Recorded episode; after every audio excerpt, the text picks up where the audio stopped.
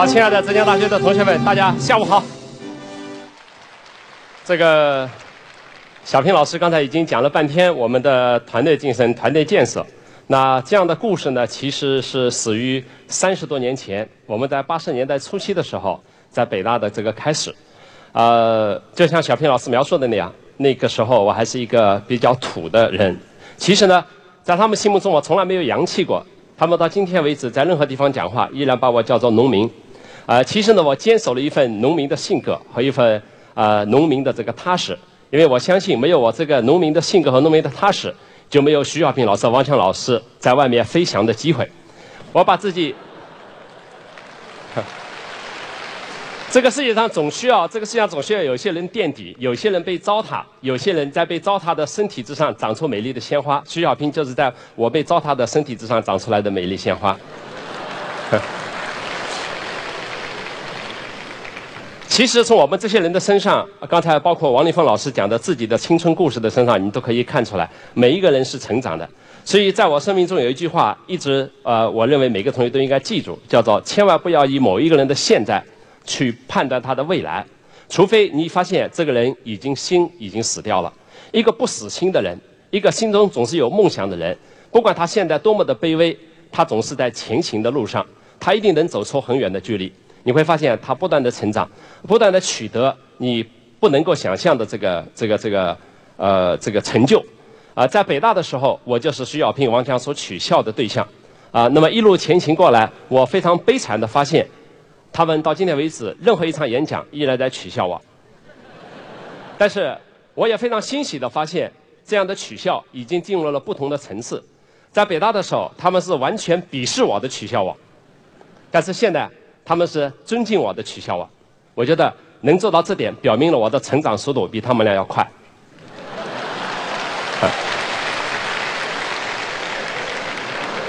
徐小平。哈哈哈这个徐小平为了完完善自己的形象，所以呢就拍了一部《中国合伙人》，因为他发现，在现实中间进步的速度不如我快，所以他希望通过电影来展示他比我更加完美的形象。这个有一天，陈可辛给我发短信说，我们要拍一部电影，叫做《中国合伙人》，是以新东方你们这一批人为这个背景来拍的。完了呢，我就跟陈可辛说，我说我坚决不拍。陈可辛问我为什么，我说我活着的人被拍电影，这是很不吉祥的，你要知道。是吧？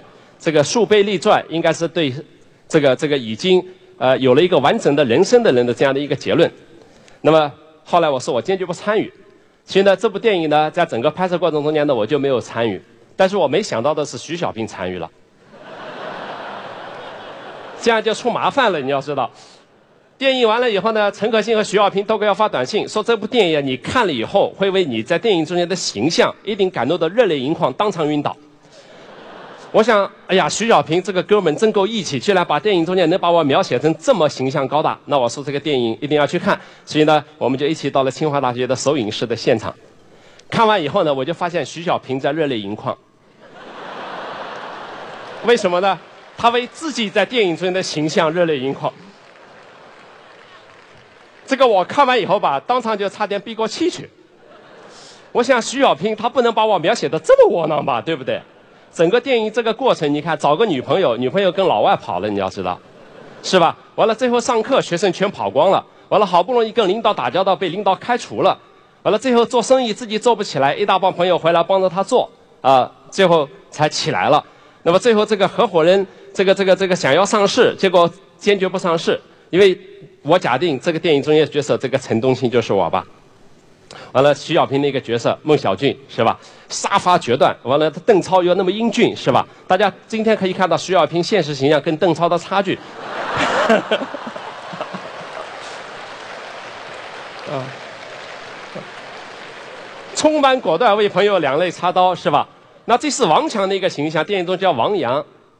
王强的一个形象也很好，为什么？在大学的时候就长发披肩，是吧？在我们那个八十年代，已经还是一个非常封闭的年代，在当大学的时候就已经跟洋妞已经睡到一个床上去了。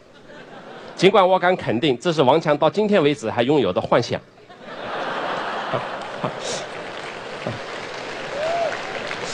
那我觉得这个这个这个，我觉得徐小平对我不太公正啊。所以呢，我说我问徐小平、王强，他们说你这个陈东青这个形象真的特别的优秀，真的特别的好。我想我不能相信他们的话，对不对？所以我就问了我一大学同学，我说：“哎，哥们，你看过《中国合伙人》吗？”他说：“看过啊。”我说：“你看这个电影中啊，我被这个陈东青这个角色假定是我，描写的那么多窝囊。”我说：“这个特别的不舒服，是吧？”然后你那个同学说什么？他说：“老于啊，你在大学的时候不光窝囊，而且挺猥琐的。” 哈，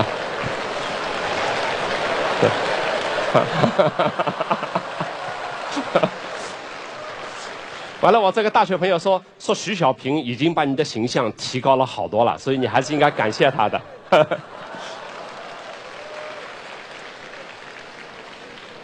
那么，大家可以感觉到，从这部电影中间，其实也反映出了很多我们之间的哥们情谊啊，为了发展的冲突和为了这个一个事业共同奋斗的这样一个经历。尽管电影中呢，这个场景呢很多呢，其实跟现实没有关系，呃。整个的主线呢，确实是新东方的发展主线，就是啊，有一个农村孩子高考考到第三年，考进了燕京大学，最后呢，在燕京大学呢交到了一帮朋友，那么最后呢，这个在大学也发生了一些朋友之间的美好的故事，那么到后来呢，几个朋友一起联合出来做了一个培训班，那么朋友大家一起合作，越做越大，那么跟美国人打官司，最后在美国成功上市，这个主线是完整的新东方的故事，那么这个一些。感情上的和故事情节上的旁线有一些差距，啊，比如说我的大学生活确实比电影中间描述的要悲惨很多。比如说电影中间的陈冬青大学还谈过恋爱，但是我在大学呢从来没有被人爱过，唯一爱我的人就是徐小平，是个男的。尽管我一点那方面的爱好都没有，啊，但是呢，呃，我确实在大学的时候做了一件比较不错的事情，就是。交往了一帮有思想、有眼界、有远见、有创新能力的这样的一帮朋友。这帮朋友呢，当然不止徐小平、王强两个人，但是绝对是以他们两为核心的代表。呃，我也非常骄傲，就是说，尽管我在大学的时候啊，爱情上一无所成啊，这个同学们可以理解为不是说我没有爱情的需求，而是没有女人对我有需求。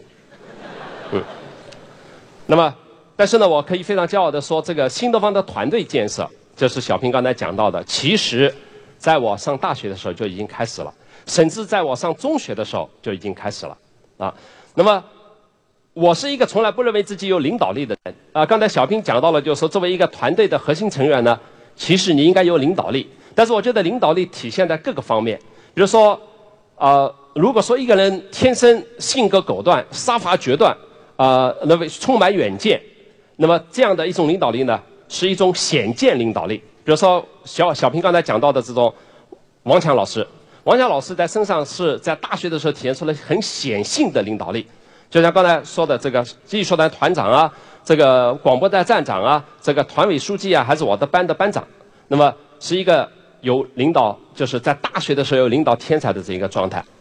那么在我身上你找不到任何显性的领导力，即使到今天你还是找不到。但是呢，就像刚才小平描述的一样，我觉得领导力有多种展示方式。那我的领导力展示在什么地方呢？其实我的领导力展示在了我的服务力上，就是愿意为朋友去做点事情，愿意为朋友去呃，就是承担一些，比如说朋友不愿意去做，而我愿意去做的这样的事情，愿意去忍受，就是朋友之间互相可能不愿意忍受的委屈，那么我来忍受这样的一种状态。其实呢，每个人的领导力都是不一样的。那么这种领导力呢，我在中学的时候其实就已经体现出来了。比如说，我在中学的时候就很愿意为同学们服务，包括扫地也好，完了帮着同学们写作业也好，那么，那么也包括了这个下课回去的时候帮着人背书包也好，这种东西体现出来了。所以呢，我在我的我从中学到大学从来没有当过班干部，但是呢，我在这些朋友心目中呢，一直是个好人。啊，在大学也是，我在我的大学的，因为女生跟我没有任何关系，呃，也不知道我到底是个什么样的人，呃，我也不敢闯进女生的宿舍，最后被当作流氓被抓起来也不合适。但是呢，在我的这些朋友中间，大学朋友中间，他们最终大学毕业的时候，觉得我是个好人，这个概念是没有改变的。那么这个好人体现在什么地方呢？我给大家举个简单的例子，啊，当时我们在北大这个看电影的时候啊。是露天电影，是北大没有电影院的。小平应该知道，在那个未名湖边上的那个露天的这个操场上，啊，放露天电影。那放露天电影呢，就要把宿舍里的小凳子都搬过去。对于我们当时上大学来说，有电影是必看的，所以呢，我们宿舍的六个同学都会要去看电影。那谁去搬着小凳子去抢抢占那个最好的位置呢？那一般来说都是我，我会一个人扛着六个凳子，完了走十几分钟，走到这个北大的那个未名湖边上的那个露天操场，完了站好最好的位置，在那儿等宿舍的六个同学一起来看电影。那这些东西你会觉得，呃，好像挺亏的，对不对？因为我们在宿舍有的同学他会觉得，哎，这样做这样的事情挺亏的。其实不亏，为什么呢？当你未来真的想要做事情的时候，你非常容易赢得你周围的朋友和同学的这个信任。而一个团队在一起，小平可能刚才没有提到，其实我们之所以新东方我们这些人合作的那么好，最重要的一个原因是在任何表面的冲突和矛盾，甚至是观点上的对撞背后，其实是我们基于对对方的深深的、完全没有怀疑的、从心底里的信任。这个信任并不是说信任小平说他赚的每一分钱都会给我，我赚的每一分钱都可以给他，而是充分的相信，就是我们自己共同的价值体系，我们自己的目标，我自心心我们自己心中所留下的那么一点点的不灭的梦想。到今天为止，你从小平。和我们这个团队身上，你依然可以看看出来，我们的所有的讲话和自己的所有的对生命的热情，都是超越那种，就是非常底层的那种利益的争夺之上的东西。当然，我们要利益，我觉得不不要利益是不可能的。但是呢，所有的这样的凝聚，之所以后来这个我把新东方做到了这个几千万的规模以后，我第一个想到的合作者是徐小平和王强这些人。是原因非常的简单，就是因为他们在大学的时候，他们那种对于梦想的追求，对于某种理想的执着，那么对于那种非现实的，但是呢，对于人类来说非常重要的所谓的这种平等、自由、民主、公开、啊公平这样的这种理念的追求，啊，一直是在我大学的时候学习的榜样。假如说为在大学的时候，我曾经有了一点点独立思考能力。曾经有了一些对世界的独立的看法的话，那么这个毫无疑问，我的这些思考和看法都是来自于我大学的朋友。而大学朋友中间，当然很明显的是徐小平、王强必须包括进去。所以我常常讲这个我跟徐小平认识的故事，当然有一点编撰的成分，但是事实是这样的。因为徐小平其实本质上不是北大的，尽管他现在天天冒充北大。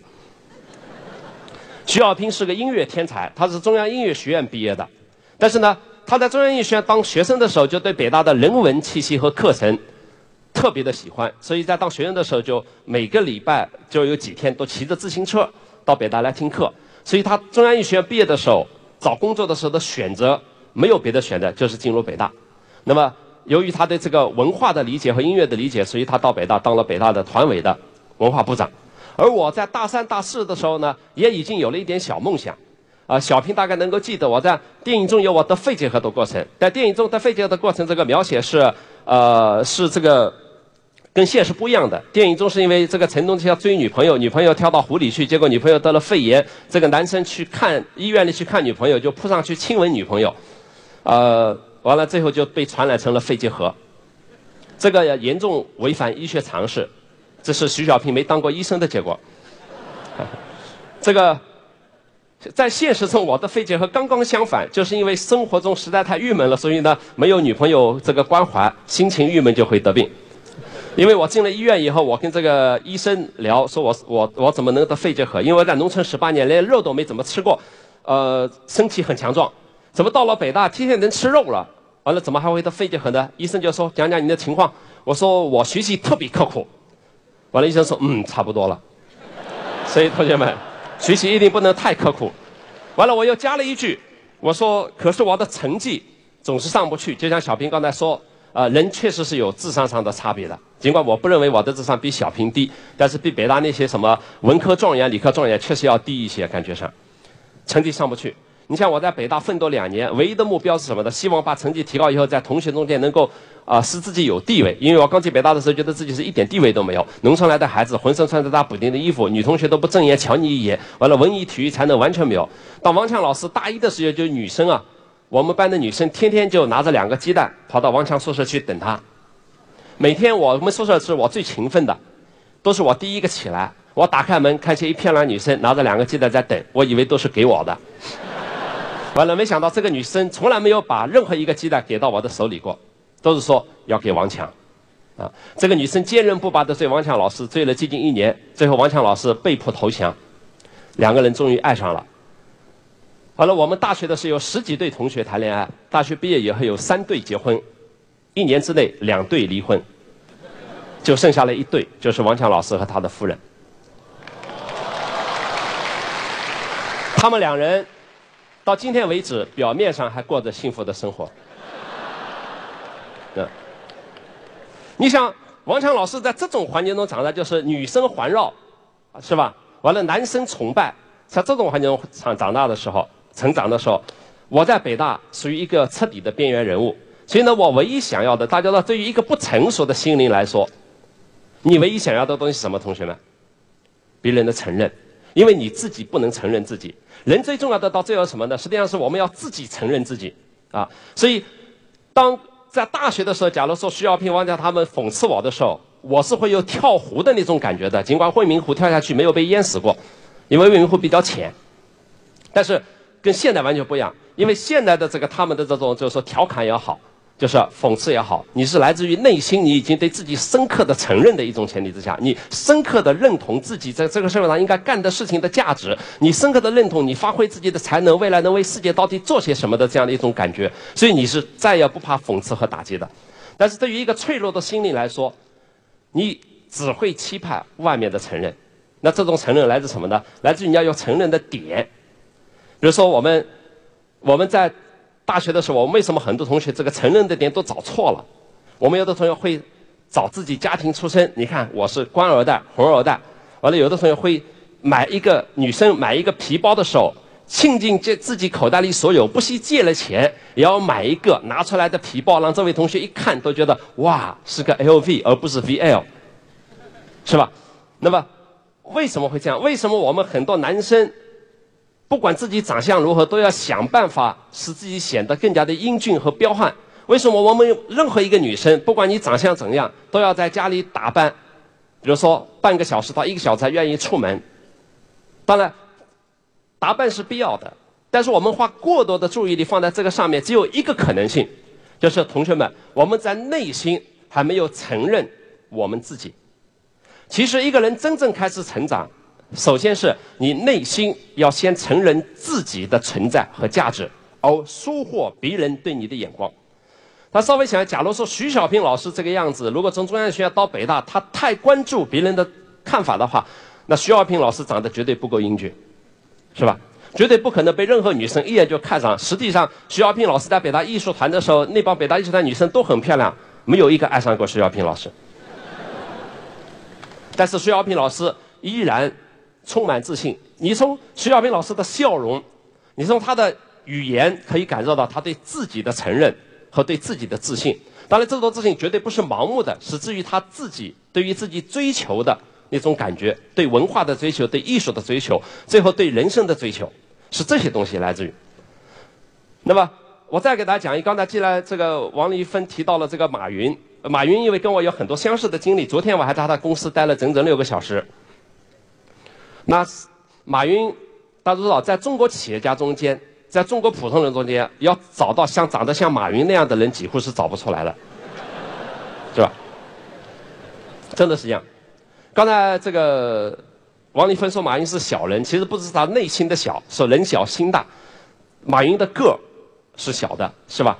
身体怎么吃都是不长肉的，是吧？怎么打扮自己都是像外星人的。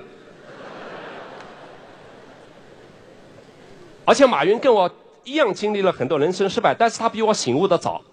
我是后来开始做了新东方以后，并且有了徐小平、王强的这种鼓励，我才从我的自卑中摆脱出来的。我的自卑延续了整整十年，直到我从北大出来做了新东方，开始有了钱，并且呢，到最后我发现我有能耐，居然能把徐小平、王强从美国的非常好的工作岗位上给拉回来，一起来创业的时候，我这个时候开始对自己有了深刻的内心的认可。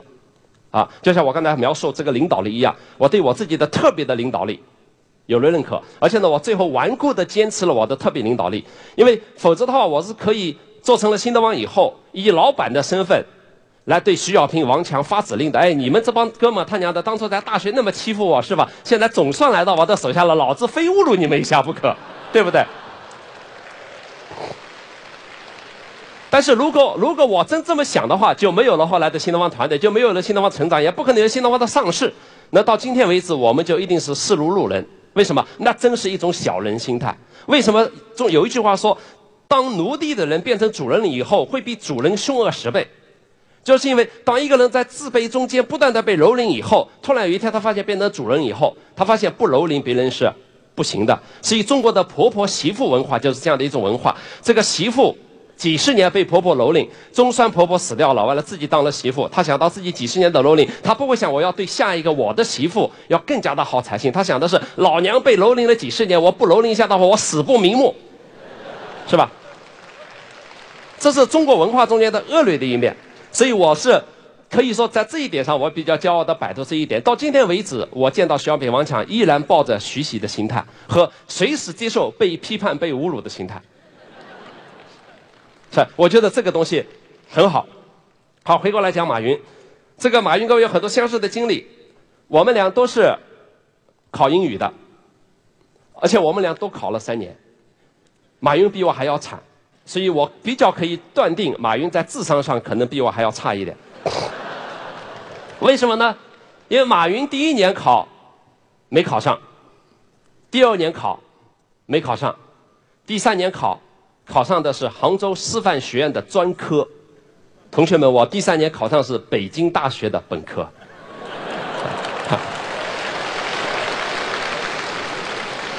所以你可以想象，马云在当时一个二十岁的心灵中间。是吧？我们都是上大学比较晚的。当他走进杭州师范大学的时候，他的内心一定不是充实和坚强的。所以马云自己讲笑话说，他走遍杭州师范学院的校园，就要找出一个男生比他长得更加难看的，这样奠定不自杀的基础。结果找遍整个杭州师范学院，一个都没有。那是一种什么心灵的折磨？你想想看，是吧？但是很有意思的是，马云说。他在进大学的一个月之内读到了一句话，这句话叫做“男人未来的成就和他的长相成反比”。后来我就开始查这句话，你知道吗？因为马云老重复这句话，就查，搜遍了整个 Google 和百度，都是马云说。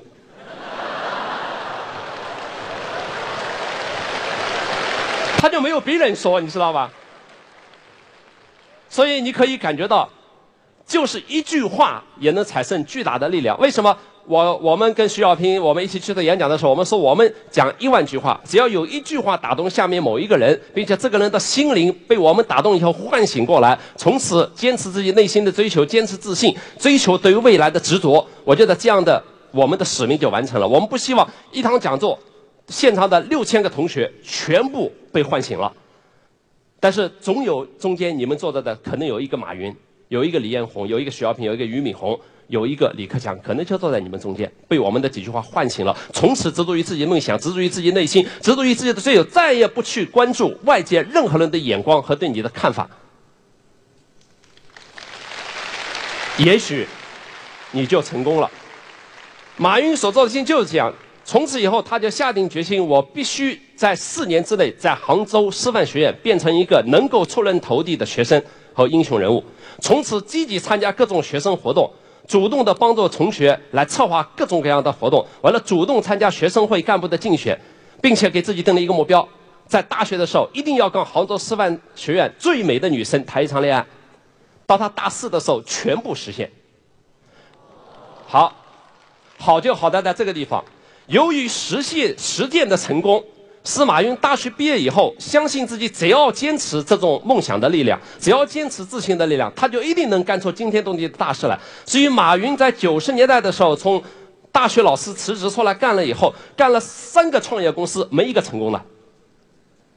但是他坚信能成功，他把自己的梦想和激情在自己的小房子里传给一个自己的合伙人创业者，谁都不相信马云所说的话，但是马云自己依然相信。昨天马云在讲他未来十年的打算，我们依然不相信他能够实现，但是他说他能够实现，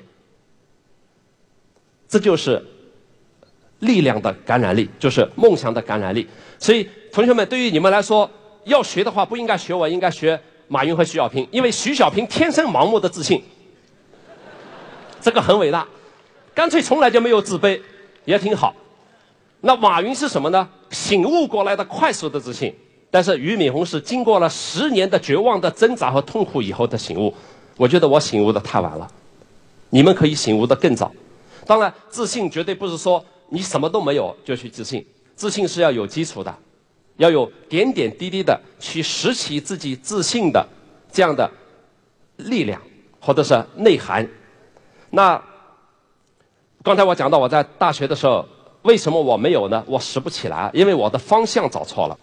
我在大一大二的时候，我一直坚韧不拔的希望自己能够变成全班成绩第一，这是不可能实现的事情，因为你班内的所有的同学都比你学习。一样，跟你学习一样的认真，但是他们基础知识又比你好，他们的智商可能又比你高，所以我找错了。实际上，这就直接导致了我最后到大三的时候，怎么搞的？两年还在全班倒数第五名，你想这个心情多么的郁闷。那到最后的结果就变成了肺结核，啊，这是真的。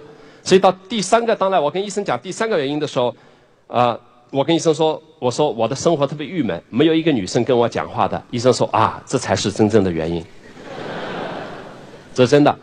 当然，当你人生开始，就说，请记住了，同学们，人生一定有迷茫的时候，有痛苦的甚至有绝望的时候。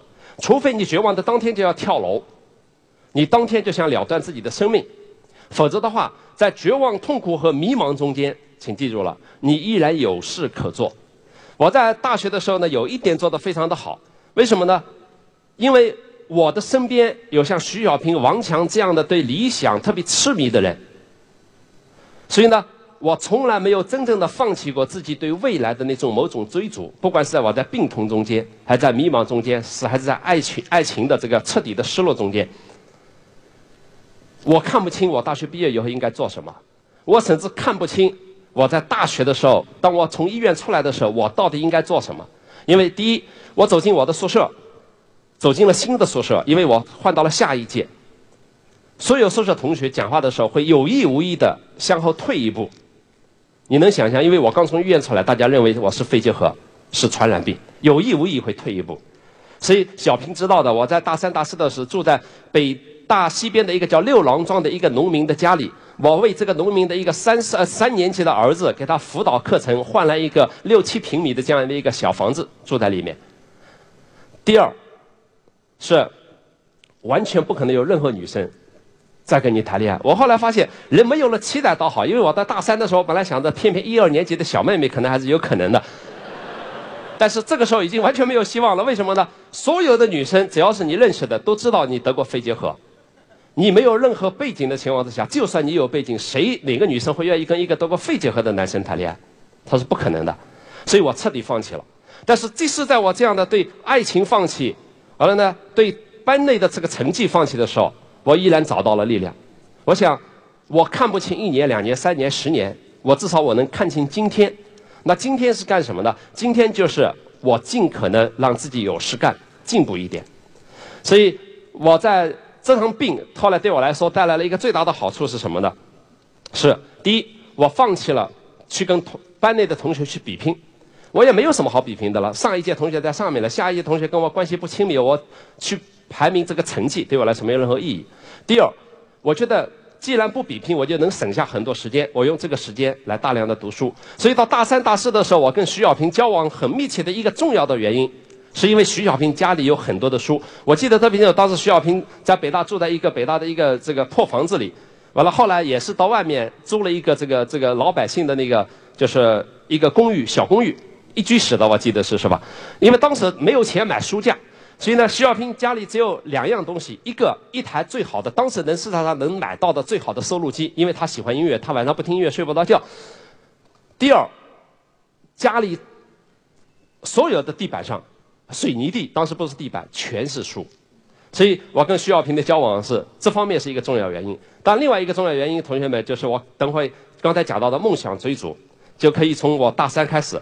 大三开始，我就开始拼命的读书，几乎以每天一本的速度在往前走。所以我大学读了，王强老师是个书屁啊，我跟王强老师读书学了很多。但是我真正发奋读书是我得病以后。那么这样的话。表明我的生命没有浪费，尽管我不知道读了书到底能干什么那样的，因为读书好像是一点用处都没有的，但是还在读。所以我再次告诉同学们，你未来创业想要有真正的厚积爆发的长久力量，你不读书是不行的，因为读书给你带来三样东西：给你带来情怀，给你带来胸怀，给你带来气质。而一个人的情怀、胸怀和气质，绝对是长远能把事情做下去的最好的三个动力。什么叫情怀？对于世界的美好和丑恶的理解能力，能够欣赏美好，并且有的时候还能够原谅丑恶，非常重要。不能原谅的话，我跟徐小平怎么能干到今天？好，什么叫胸怀啊？那海纳百川是不是？那天下英雄英雄进入你的麾下，这是一个。那么，那天下思想进入你的头脑，并且把它转化你的智慧，这叫胸怀。理解世界的各种发展的这种各种现象，并且呢，有志于改变其中的丑恶，并且赞扬自己的美好，中间的美好，这就是胸怀。那什么叫气质呢？一个人的气质来自于什么？来自于你的智慧、知识、经验、才能、交往的全部的集合，慢慢慢慢转化成你内在的气质的一部分。所以我常常开玩笑说，我跟黄晓明说，我说黄晓明啊，你比我长得漂亮，比我长得英俊啊。这个角色演的也还不错，但是非常可惜，你没有把我的气质给演出来。为什么？因为一个男人的气质，是来自于经历风雨以后的每一条皱纹，以及皱纹背后所隐藏的各种故事。这就是气质。所以，对于同学们来说，什么时候是培养你们气质的过程？从现在开始，一直到三十岁。孔子说：“三十而立。”我认为立的不是学问，我认为立的不是事业，不是三十岁你有钱，三十岁我还是个穷光蛋。李彦宏三十岁也是个穷光蛋，马云三十岁也还是个穷光蛋，都不重要。重要的是立了你的气质，气质就包含了你的志向，包含了你的梦想，一坨东西。为什么？因为我们外表的青春总有失去的时候，但是呢？内心的青春，其实是你气质的一个重要的组成部分。大家刚才看徐小平，作为一个像我这样，我们我们已经都过了五十岁了，这样一这样的一种状态，我们在你们这样的小年轻面前能够欢蹦乱跳，是体现了什么？体现了我们内心对于青春的欣赏和追求。气青春跟年龄没有关系，否则的话，杨振宁不会在八十二岁的时候娶二十八岁的美丽漂亮的太太。坦率的说。这仅仅是一种外在的对于未来的梦想。去年的时候，我跟杨振宁和杨振宁夫妇在一起吃饭，完了，老头子以九十岁的高龄再起来讲话，你知道讲的什么？他说：“我未来二十年的人生计划。”我吓了我一跳，未来二十年，这不是一百一十岁吗？后来我发现他是极有可能能活到一百一十岁以上的，有梦想、有理想、有对未来的期待，他就能活。啊，所以人是活不过去对未来的这种回忆中间的，但是人一定能活在对未来的梦想中间。为什么很多老年人会得老年痴呆症？是因为他们再也不想未来。为什么有的老年人不得老年痴呆症？尽管有病理上的原因和遗传上的原因，但是更重要的是，很多老年人天天还在想着东西。啊，尽管我跟小平还不算老年人，但是我们每天在想着创新，怎么样跟上时代，怎么样跟上移动互联网和互联网，怎么样去投资最有活力的这样的、最有这个创意的这样的小年轻的公司，跟着他们一起成长，让他们不光培养他们成长，还能给我们继续带来财富，而我们的财富绝对不会用到东莞去，尽管我们很想去，那大家都知道，就是像我们这样的人，我们其实即使徐小平的奢侈，也不可能超过一生能花掉一千万美金。我估计，我们的钱用来干什么？继续为世界的进步做努力、做贡献，就这样，不断的投。就是徐小平，徐小平在这个这个投了整整新东方上市，他就开始做天使投资，抱着对年轻人的思想。因为徐小平刚回国的时候，新东方我们就有了这样的一句口号，叫做“新东方要成为出国留学的桥梁，归国创业的彩虹”。但是我们一直没有找到归国创业怎么个彩虹法。徐小平的天使基金成立了，把每一个在国外有创业梦想的中国年轻人，当然也包括在国内有创业梦想的，像今天展示的这样年轻人，拉到我们的基金中间来，给他们钱，让他们实现自己的梦想。你想在这种情情况下，我们怎么可能老去，同学们？你老不去的嘛，对不对？因为每十个投资人中间就有一个美女也是来创业的嘛，对不对？我们就会拼命支持嘛。完了，徐小平遇到这种情况，根本就不看项目，钱就立刻打过去了，你要知道，啊。但是实际上，我们面对这样的情况的时候，小平知道，每投资五十个项目能成一个就了不起了。但是我们依然在做这样的事情，为什么？因为年轻人的梦想，他尽管他。就像刚才讲到这个陈欧的时候说的一样，尽管他的第一个创业梦想给毁灭了，但是他创业的种种子，那种对未来追求成功的种子，已经深深的播种了在他的心里，总有一个成功，而这种成功到最后带来的是无比的成就感。你想，小平在这个聚美优品投资了三十万美金不到，现在你知道值多少钱吗？三亿美金，这三亿美金再投再拿过来投。每一个再投三十万美金，同学们，你算一下能投多少年轻人的创业公司？我们就是这么计算的。我绝对不会相信小平用了三亿美金会买三个大豪宅，完了纽约一栋，完了呢北京一栋，完了巴黎一栋，完了里面每一栋里面放上十个美女。我知道小平尽管想这么做，但是他不会这么做，因为我刚才说过了，我们这些人有一个特点，就是在我们的现实层次之上，永远会有一个理想和激情在飘扬。而这些东西，恰恰是我们这些人为什么到今天还能保持奋斗热情的最重要的源泉，非常重要。所以呢，再回过来说，同学们，对于我们来说，真的是，就是你，即使在你最艰苦的时候，尽管你们现在比我们当初比我当初要好得多，你也不能灭掉自己的一点点的这种感觉。就是我刚才说的，你即使是什么都不想干。你也要保持读书啊，对，把情怀训练出来，胸怀训练出来，把气质训练出来。你三岁以前有表面的青春，三岁以后是内心的青春和气质的展示。我所以，我常常开玩笑说，有哪个男生到了三十岁还敢说，不管你长得多英俊，是吧？你敢说，老子长得很英俊的？十八岁的男生可以说，我以英俊为骄傲。OK，这是青春。三岁的男生说，老子很英俊，白痴啊，对不对？那就算女生长得再美丽，有哪个女生到了三岁以后敢说老娘还是长得挺妖娆的？不会说了吧？到三十岁以后，所有的我们的青春、梦想、激情，都集中在了我们自己对于自己的事业、对于自己的生活、对于自己的未来和对于自己的社会的贡献的追求上。像所有的东西都是在这些东西。那在迷茫中间也是可以做好准备的。就像我刚才说，我在大学的时候做了。几个准备在迷茫中间，第一读书了，啊看了不少徐小平家里的书，也图书馆借了不少书，也跟王强买了不少书，啊所以我常常跟王强，我从大一就开始跟王强买书，从大一王强就有一个习惯，把他的生活费，当时北大给我们每人发二十二块钱生活费一个月，他就把二十二块钱分成十一块钱，自己买饭菜票，十一块钱用来买书，当时十一块钱能买十本书，因为当时的书价平均每本五毛钱，王强去买，我就跟着去买。王强去买书，只有女孩子跟着。我一跟着王强就不好意思带女孩子，所以，我我就王强就说：“老于，你别跟着我了。”我说：“你都跟着我，我都跟着你，你是我的班长，有责任帮助落后同学，对吧？”后来王强就开始使坏，向我推荐了一套书，说：“老于这套书不错。”完了我就买回去看了，结果翻开全是中国古代的黄色小说。但是，即使到现在，王强老师也是。我们所有的朋友中间，藏书量最多的人，王强新东方上市以后赚的钱啊，什么都没干，他开的汽车到现在还是新东方原来的那辆老破车，是上市以前的一辆老破车，但是他家里的书增加了无数倍，家里的藏书接近七万本，你要知道，就这样的一个书癖，你想有这样的朋友在你身边，你一定会学会读书的，对不对？所以我读书。那第二个我做了什么一件事情呢？第二个我做了一件事情呢，就是。我读书多了以后就开始想写。八十年代还是一个纯粹的年代，所以呢，我病了以后心中有很多的郁闷，很多痛苦。那我采取的一个最好的方式就是什么？写东西。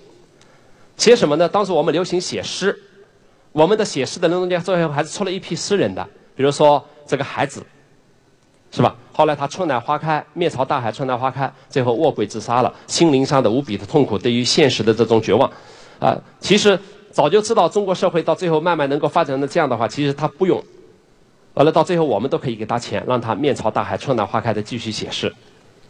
但是不管怎么样，我写诗，但是我是一个非常木讷的人，所以写了半天的诗，一首都没出版过，前后共计写了六百多首诗。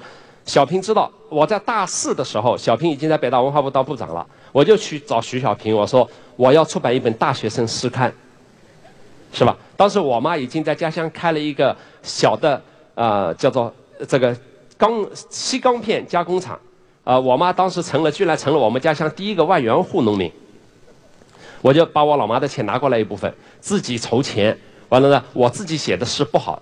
其实有一点私心，既然我写的诗寄到任何一个诗刊和诗诗歌报都没有人发表，我自己编一本诗刊，里面诗最多的就是我的，当时这么想的，呃，最后在徐小平的支持下，我还出了三期，出到第三期啊没钱了，最后就没有出下去。但是呢，这也是一种梦想的表示，写诗是展示自己心灵梦想。我做了另外一件事情，这个同学们也是可以学的。我在大三、大四没事干，我想我的同学。的听说读写业我都干干不过我的同学，所以我就开始背单词。所以我到大学毕业的时候，我已经是我们全班同学中间词汇量比较大的同学之一。啊，学了英语的词根、词汇、词源学，这一背单词背到最后还给我带来一个好处。我当时留在北大一个最重要的原因，就是因为我的老师知道我英语词汇量不错，而当时中国全面开始四六级的这个考试教学，很多学生需要背单词，所以把我留下来教单词来了。但还后来又带来一个好处，我后来出了一系列的词汇书，这个词汇书到现在为止每年还能给我带来一百五十万以上的稿稿费、版税。但是更加重要的是，它是新东方诞生的源泉。因为八八年的时候，中国开始有 GRE 考试，GRE 考试要两万个词汇量以上才能去教，连北大的老师都没有一个敢随便去教，因为你想教一堂课要教两千多个单词，你去查字典能查死你。当时还没有电子字典，我打开一看，发现没几个生词。那这门课除了我教，还有谁教呢？对，所以呢，我就开始教 GRE 词汇，教 GRE 词汇就跑出去教了，教到最后，结果北大的学生被我吸引到外面去了，北大不开心，给了我一个一个一级行政机构处分，被一处分，我想在北大待着没劲了，就自己跑到外面去，干脆彻底离开了北大。完了，在别的培训机构教的时候，发现，哎，我教了四十次课，我拿到的钱才是所有学生加起来交钱的百分之五都不到。那我想，我为什么不自己开一个班呢？这样的钱不都是百分之一百是我的吗？当然后来证明不是百分之百是你的，但是至少比在你当老师拿得多，所以我就开了一个培训班，这个培训班就叫做新东方。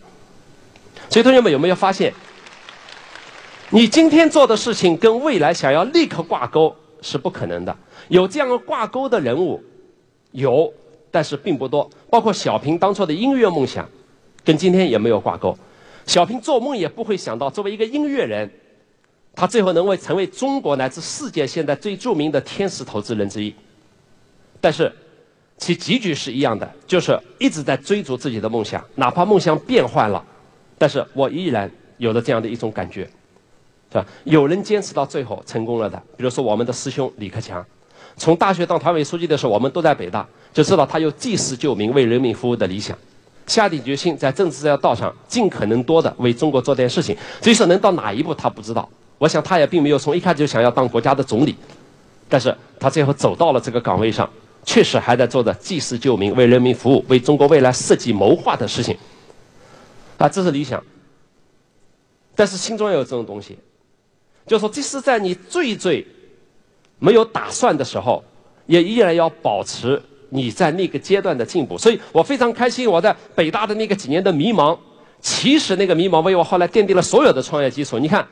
第一，读书多了，思想广阔一些；第二，想读书，读书交友，我跟王强、徐小平关系走得特别的密切啊；第三，我背单词，奠定了后来是在中国教这种业余培训的课程的基础，全部连在一起了。所以，同学们，你不要一开始就想说：“哎呀，我有一个清晰的创业梦想，我才去做。”不需要，需要的是你要保持每一天都知道自己的生命还会前行。每一天你都知道，未来你需要有一个展示自己的机会，而这个机会是你今天每一块砖、每一块砖搬过来，最后才能变成那个大楼的模型。所以非常简单，那么，至于是创业来说呢，我觉得人生一辈子一定要有一次创业的机会。当然，这样的创业机会可以是几个朋友一起创业，也可以是先单独创业。为什么呢？因为我们人生一辈子有两件事情：第一，我们需要容忍和忍受这个世界上的各种关系，甚至有的时候必须部分意义上屈服于某种既定的规则、习惯和习俗，甚至是人与人之间的关系之下。但是呢？我们的容忍和忍受，不能变成吹断自己脊梁骨，让自己一辈子只知道自己在地上爬，而不知道站起来可以行走的动物。你是人，人家有站起来那一天。那什么叫站起来？冲破所有你不愿意丢弃的一切，啊，冲破所有你不愿意冲破的这种、这种、这种，这个、这、这、这障碍，放弃你不愿意丢弃的一切。重新开始你的新的人生，而这个开端最重要的是创业，而最典型的开始就是打破你自己心里的这种懦弱、自卑和自己给自己设定的障碍。最后，我讲一个故事来结束。有一次，我带着一大帮的朋友，都已经算是比较成功的企业家了，到呼伦贝尔草原去玩。呼伦贝尔草原的非常漂亮，是它有点像。那个 window 的那个视频似的那个小山包，一座一座，特别漂亮。那么没几座小小山包都是被铁丝网围着的，为什么呢？因为他是把这个包产到户到了牧民的家里。当我们在公路上发现这个小山包上充满了各种野花鲜花，每个人都想跨进去爬上那个小山包去看一看的时候，发现一道非常矮的铁丝网挡在了你的面前，没有一个人敢跨过那个铁丝网，尽管能跨过去。当我摁下铁丝网想跨过去的时候，我边上的那几个企业家就告诉我说：“老于，别这么做。他讲的这个是牧民的私人领地，你一旦跨过去了，这的牧民都是可能有枪的啊！那你闯入他森林，说不定一枪给你给毙了。这的牧民是不一定讲道理的。我想左看右看没有牧民。第二，我想这么一片草地里面放满了牛羊，绝对不可能有一个牧民，因为你进去为了看一下他这个漫山遍野的野花。”为了登上那个小山吧，去看一看天上的蓝天和天际的地平线，他就把你给弄死吧。我想牧民也是人吧，所以我说，如果你们害怕的话，在一边待着，我先过去。我把我翻过铁丝网，一路走上去，走了五分钟，爬到了那个小山包的顶上，四眼望去，漫山遍野的牛羊，一望无际的这个鲜花，完了天上白云飘荡，但是就是看不到牧民的影子。他们在下面待了五分钟，发现俞敏洪一点事都没有，哗啦一下，所有的人就越过这个铁铁栅栏，全部爬到了这个小山峰，又欢叫，又照相，又唱歌。我们在上面玩了一个小时，什么危险都没有。所以你看，当我们眼前被设置了一道小小的铁丝网的时候，你就不敢迈步向前。那同学们，当你心里有着一道时时防范着自己不可与雷池一步的铁丝网的时候，你什么时候能够跨过去，走向你的未来呢？我不顾一切，最后从北京大学辞职，跨出来，最后有了新东方。徐小平不顾一切，放弃了加拿大的永久居民的身份和良好的工作，跨到北京来，我没给他开一分钱的工资，最后我们一起成就了新东方。王强放弃贝尔实验室工程师的工作，完了，在老婆都不同意的情况之下。最后跑回中国，我们一起成就了新东方。完了，当我们新东方成立以后，成功以后，王强、徐小平他们再次跑，因为总得要留个人在家里看着。我是属于留下来最悲苦的看着新东方的人，因为我要哪一天把新东方做倒了，他们俩在外面也没有这样。充满自信的宣讲的基础了，你要知道，所以整个最苦的其实就是我，我必须保证新东方健康，保证新东方成长，保证新东方发展，来为这些哥们提供去骄傲的讲述新东方他们未来这个投资的这个美好的故事。但是我们你看，徐小平王强走离走出新东方的这个日常管理，完了用了五年不到的时间，打开了中国天使投资的另外一片天空，不光实现了自己的梦想，而且让无数的年轻人放弃了自己心中的那么一点点的障碍，最后。充满活力的奔向未来，我们能做到，你为什么不行？